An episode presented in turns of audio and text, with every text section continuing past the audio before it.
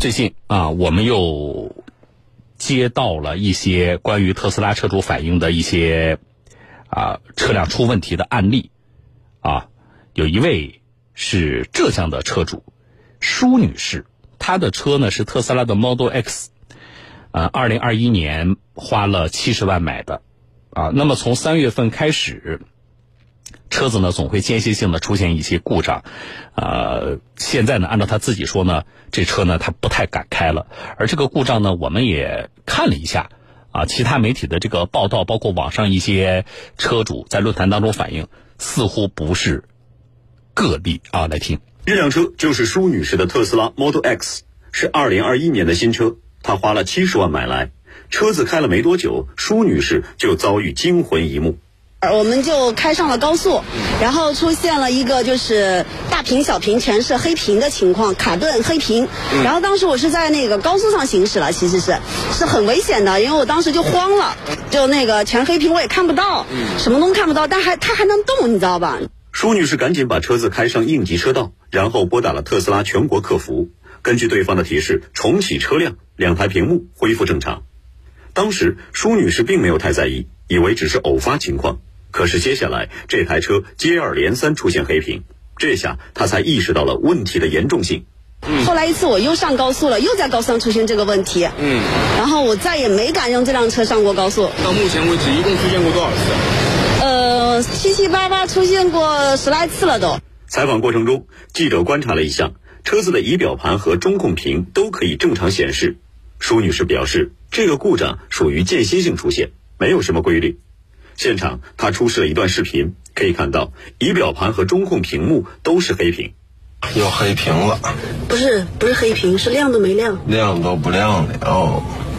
故障发生后，舒女士把车子送进特斯拉杭州沈半路服务中心进行维修。他帮我做了一个刷机，他说重启一下系统，帮我刷个机应该就好了。嗯，但是之后呢？还是出现，还是挺频繁的出现。上次来的时候是说是那个我的内存 SD 卡有问题，他说检测到，然后帮我换了个 SD 卡。嗯，但这也是刚换嘛，刚换就是没没多久，大概也就一个礼拜吧，又连续两次死机。舒女士说，这辆特斯拉的物理按键很少，车辆基本的功能都依赖中控屏触屏操作。屏幕一旦死机或者黑屏，根本无法操控车辆。其实对我来说是非常非常害怕的，因为这个仪表仪表盘是对我来说是可以看到它的行驶记录或者行驶的过程路况，以及它的电量有多少。那它很全黑了，其实我是不知道这个情况的。那么舒女士的这台特斯拉为何反复黑屏？记者找到了特斯拉杭州省半路服务中心，售后经理拒绝接受采访，表示会有相关部门回应此事。几分钟后。记者接到了特斯拉浙江区域公关经理的电话。现在已经给客户提供了代步车，呃，那么他的车辆的话，已经就是在我们的服务中心，然后进行一个进店检查。那么我们现在是需要工程师给到后台的一个诊断意见，然后在这个诊断结果出来之后呢，我们会跟这个客户再进行一个沟通。对于仪表盘和中控屏幕为何会反复死机甚至黑屏，特斯拉没有正面回复，只是表示需要进一步检测。可问题是，特斯拉之前对车辆做过两次维修，既然直到现在故障原因都不明确，当时的维修又是基于什么判断呢？我们目前也在就是查找相应的这个故障的原因，所以说我们现在还是要等这个呃工程师进行一个综合判断，进行一个全面的呃一个排查。特斯拉方面还是没有正面回应，最终舒女士表示愿意等待检测结果出来后再与特斯拉方面进行协商。针对舒女士的遭遇，记者上网查询，发现特斯拉的中控屏黑屏并非个例。好的，我现在好，先看着我。好的，我现在给大家看一下，看黑屏了，看我特斯拉直接黑屏，然后屏幕里面什么都没有。刚刚我屏幕上是直接卡住的，就是你几乎看不到东西。你现在我在正常行驶的这个阶段，我连这个多少速度我都不知道。值得注意的是，今年一月，美国国家公路交通安全管理局给特斯拉发送了一份信函，要求其召回十五点八万辆特斯拉 Model S 和 Model X 车型。召回原因是媒体控制单元存在故障，可能导致触摸屏显示器无法工作。而我们国内特斯拉官网显示，将对部分 Model S 和 Model X 车型延长触摸屏组件的质保期。特斯拉的中控死机问题已经给车主带来了安全隐患，特斯拉能否妥善解决？我们将保持关注。另外呢，除了这个中控屏黑屏啊，还有一位车主呢，陈先生呢，他是特斯拉的 Model S，充电器啊坏了，然后换换了又坏，啊，让他感到生气的是，这种情况一直存在，不止一次发生啊，所以呢，他也想弄清楚，就是他的这辆特斯拉到底是怎么了。陈先有一辆特斯拉 Model S，是二零一四年在杭州买的，因为工作关系，平时都在宁波开。这次车发生故障，至今无法启动。陈先生一个人从宁波赶到了杭州。一个半月前，当时就是我在超级充电桩充电的时候，然后发现电充不进去了。这是陈先生当时拍下的照片。车载屏幕显示，使用手动分离时充电被禁用，关闭充电端口并重试。陈先生说，现场试了几次，可这电啊还是充不进去。之前也发生过这样的事情，当时也是一模一样的情况，也在超级充电桩充电的，然后充着充，充着，然后就突然断电了，然后就充不进去了，然后车子就坏了。呃，那维修人员是怎么跟你说的呢？维修人员他没有跟我说任何的原因，他就说这个东西坏掉了。呃，是什么坏掉了？就那个车载充电器。陈先生当时是免费更换了新的充电器，可没想到这才过了不到两年，同样的故障再次发生。现在的一个维修方案是什么呢？这个要我自费，他说已经过保了，一年保质保修期。这是特斯拉出具的维修单，注明需客户自费更换车载充电器，但并没有给出故障原因。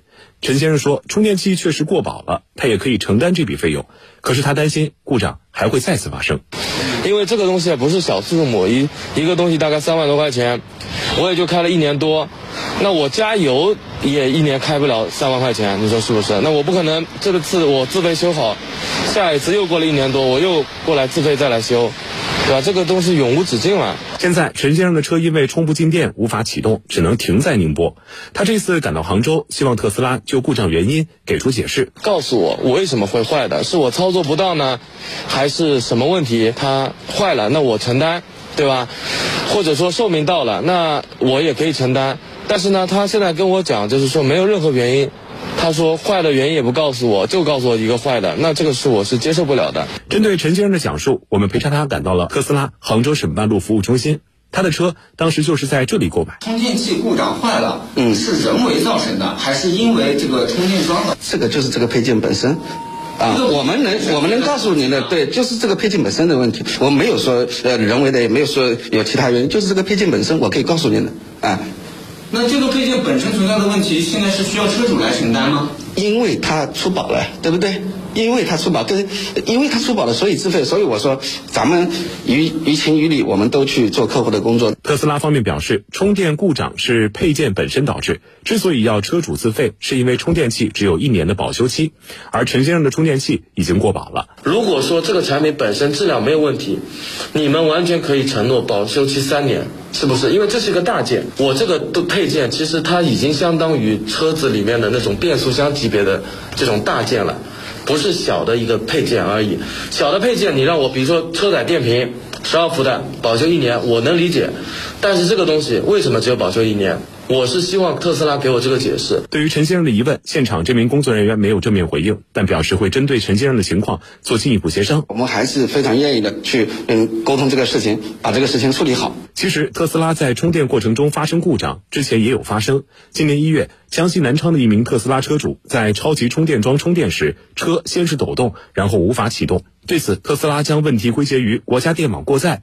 事发第二天，国家电网南昌供电公司通过官方微博指责特斯拉甩锅，建议特斯拉请专业人士认真查找车辆充电故障原因。随后，特斯拉发布微博向国家电网道歉，并表示已经妥善解决用户遇到的问题，并正在对故障原因进行调查。